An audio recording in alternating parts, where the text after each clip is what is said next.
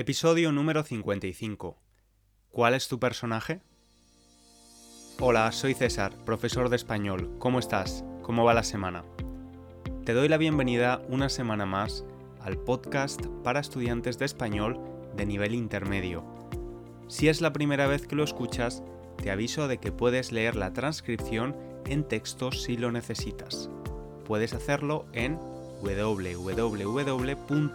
www.spanishlanguagecoach.com de forma gratuita.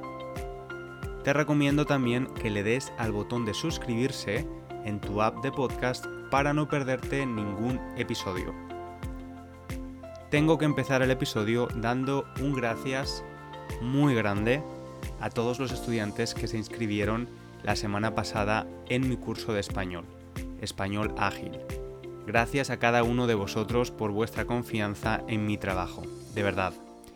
Estaba acostumbrado a hablar con los oyentes del podcast de forma individual a través de correos electrónicos o Instagram, pero con el curso y la comunidad podemos interactuar todos y me encanta.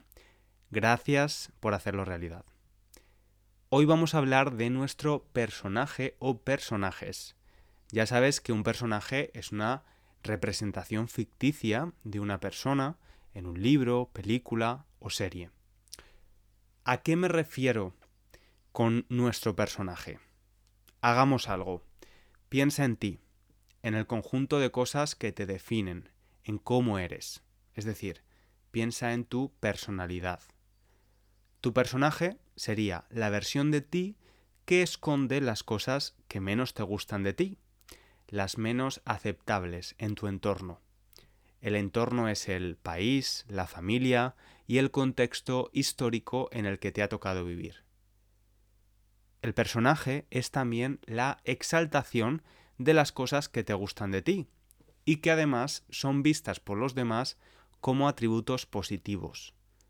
Por tanto, cuando hablo de personaje, hablo de una versión irreal de quien tú realmente eres, la versión que se ha amoldado a las expectativas del momento en el que te ha tocado vivir.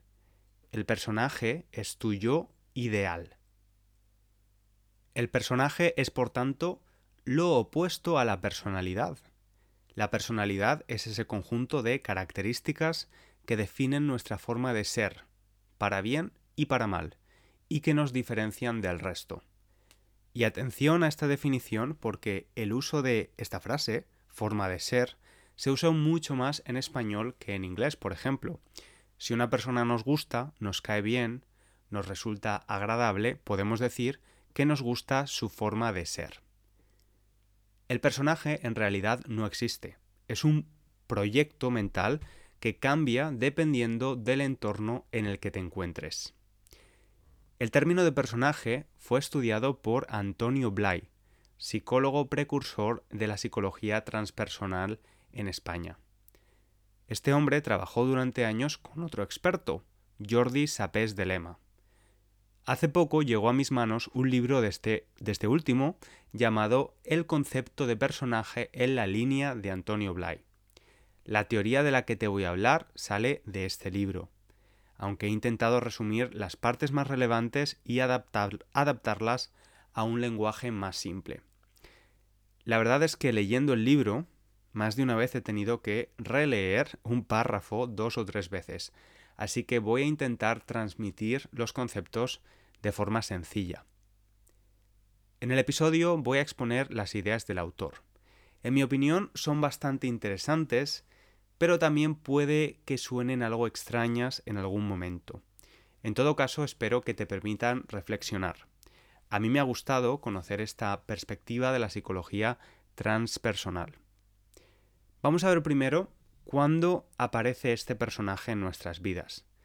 Es un proceso gradual, claro, no aparece de la noche a la mañana. Según el autor, durante los primeros tres o cuatro años de nuestra vida, el personaje no existe. Solo existe un yo, el yo genérico. El niño o niña vive su vida de una forma instintiva. Está rodeado de personas, normalmente sus padres, que aceptan este comportamiento instintivo. Es lo normal. A partir de los 3 o 4 años nos empezamos a desconectar de este yo genérico. Y no lo hacemos por una causa biológica, sino a causa de nuestros educadores. Ellos se empiezan a preocupar de nuestra educación y sienten la necesidad de convertirnos en una persona modélica, es decir, lo más cercana posible al modelo de persona más aceptado en la sociedad en la que vivimos el niño o la niña deberá acercarse lo máximo posible a este modelo. Con esta edad nos convertimos en un proyecto, en un proyecto de nuestros padres o nuestros educadores. Obviamente esto lo hacen con la mejor de las intenciones. Creo que podemos coincidir en que todos los padres hacen las cosas de la mejor manera que saben. Como dice mi madre, lo más complicado en la vida es educar. Hay una canción muy famosa del cantautor español Joan Manuel Serrat que se llama Esos locos bajitos. Un cantautor es un cantante que también es autor, es decir, escribe sus propias canciones. La letra de este cantautor habla de esos locos bajitos, de los niños, y de lo rápido que crecen, de cómo el tiempo vuela. Es una canción que siempre me ha puesto muy triste y melancólico. El caso es que una parte de la letra dice, Niño, eso no se hace, eso no se dice, eso no se toca. Y esto es precisamente la educación básica, ¿no? Dejarle claro al niño lo que se puede y no se puede hacer, lo que se debe y no se debe decir, etc. El comportamiento espontáneo y natural del niño ya no es bien recibido, como antes, y queremos que lo modifique. Si no lo hacemos, le decimos que se está comportando mal, que tiene un mal comportamiento. Como hemos dicho antes, este comportamiento será juzgado de forma diferente dependiendo del lugar y del momento, dependiendo del entorno. En España, mis profesores siempre nos decían que no podíamos estirarnos en público, que era de mala educación. En otros países posiblemente estirarse en público no tenga ninguna importancia. Otro ejemplo que me viene a la cabeza es el de mojar, o como dicen los adolescentes ahora, dipear, del inglés to dip, mojar pan en la sopa o en una salsa cuando estás comiendo con otras personas. Un ejemplo algo más extremo es el de eructar en la mesa. Un eructo es la expulsión de aire por la boca después de comer o beber algo. En la mayoría de países se considera un gesto de mala educación, en otros se trata de un signo de satisfacción. Es evidente que las normas sociales son prácticas y nos ofrecen un cierto orden social, nos hacen la vida un poco más fácil. Es importante que los más pequeños las conozcan, pero no podemos ignorar su voluntad y su identidad. Ahora se habla mucho de si se debería obligar a los niños a dar besos o no. En España somos muy besucones. Nos damos muchos besos. Cuando conoces a alguien, al despedirse, para dar las buenas noches. Los besos entre desconocidos son mucho más frecuentes en España que en Inglaterra, donde normalmente te das la mano cuando conoces a alguien. Suele pasar que cuando le dices a un niño que le dé un beso a otra persona, el niño reaccione diciendo que no, porque simplemente no conoce a esa persona o no quiere, no le apetece. ¿Por qué tenemos que imponer a los niños saludos con besos si no les apetece, si no es su voluntad?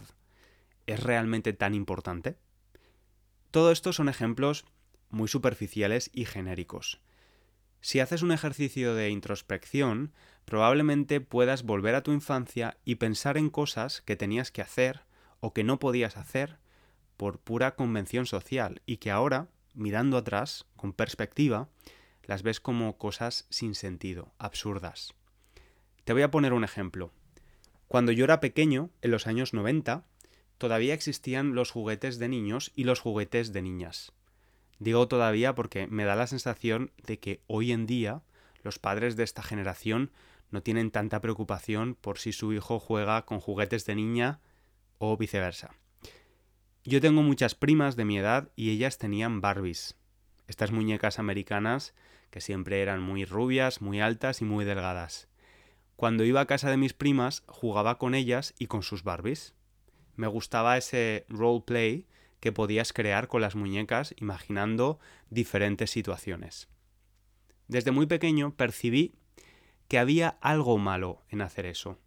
No hacía falta que nadie lo expresara verbalmente para darme cuenta de que los adultos a mi alrededor preferían que no lo hiciera, que no jugara con Barbies. No lo veían con buenos ojos.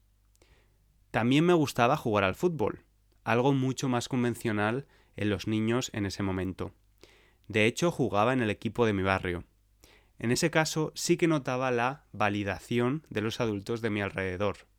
Sabía que eso estaba bien y me correspondía, y que aunque también me gustara jugar con mis primas a las Barbies, era mejor no hacerlo o hacerlo de forma no muy evidente. Los niños necesitan sentirse seguros y estar en un entorno estable, así que poco a poco moldean su conducta para adaptarse a lo que se espera de ellos. El niño empieza a poner toda su atención en el exterior, en lugar de en su interior. Empieza a desconectarse de su esencia, de su verdadero yo. Necesita prestar atención al exterior y ver si su acto tiene una respuesta positiva o negativa, y así aprender lo que está bien o lo que está mal. Un continuo prueba y error. Esta forma de educación hace que entendamos varias cosas sobre el funcionamiento de las cosas, de la vida. La primera es que la naturaleza humana es algo negativo. Tenemos que desconfiar de nuestro instinto. La segunda es que la esencia, nuestro verdadero yo, no es importante. La tercera es que la identidad no es algo que viene dado, sino que es algo que se construye teniendo en cuenta un molde en el que tenemos que encajar. La cuarta es que tendrás protección y seguridad del entorno y la sociedad siempre que cumplas las normas sociales y te adaptes a ese molde. En este punto quizás te estás diciendo lo mismo que yo me decía cuando leía sobre este proceso. Esto tiene sentido, pero ¿qué hacemos? ¿Cómo educamos? ¿Dejamos que los niños hagan lo que quieran? ¿Les damos todo lo que pidan? Pues claro, no. Porque en este caso también se genera una dependencia con el exterior, que además no es realista en el largo plazo, no es sostenible con la vida adulta. Si educamos a un niño sin límites, no aprende la necesidad del esfuerzo y siempre espera que las personas de alrededor solucionen sus problemas y le den lo que necesita. Está claro que ambas perspectivas tienen un efecto negativo. En la primera intentamos anular la identidad del niño para amoldarla a lo que se espera de él. Por tanto, hay dependencia con el exterior. Por otra parte, si dejamos que haga lo que quiera, lo que le dé la gana, también generamos una dependencia al exterior bastante grande. Según el autor, el problema no está en el enfoque que decidamos usar, porque como vemos, los dos tienen consecuencias negativas. El verdadero problema es olvidar la esencia del niño, su identidad propia, su personalidad, su individualidad. Deberíamos ayudar a los niños a conocerse mejor, a adaptarse a las circunstancias en lugar de amoldarse. No te voy a hablar de cómo identificar a ese personaje, que probablemente todos tenemos, porque si no el episodio no acabaría nunca. Pero creo que de alguna forma, y de manera natural, conforme pasan los años, nos vamos librando del personaje. ¿No te da la sensación de que los años te liberan y te importa menos lo que piensen de ti?